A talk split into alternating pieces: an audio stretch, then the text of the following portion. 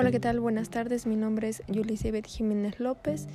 Eh, curso el octavo semestre en la licenciatura en Pedagogía en la UPN 164 de Zitácuaro.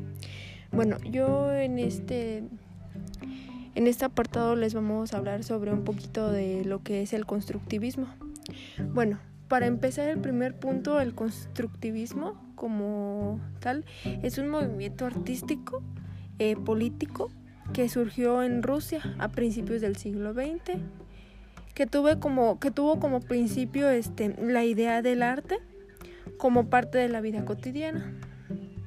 También como otro punto es basado en el cubismo y en el suprematismo.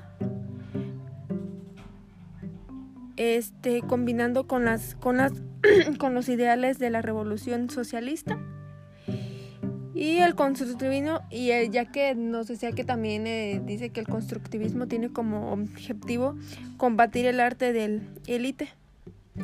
Y bueno, una de las características del constructivismo es que permite al estudiante que dirija el aprendizaje, cambie la estrategia y cuestione.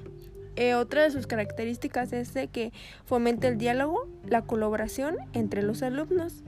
Y otra es de que alimenta la curiosidad de los estudiantes a través del uso frecuente del, del modelo de aprendizaje.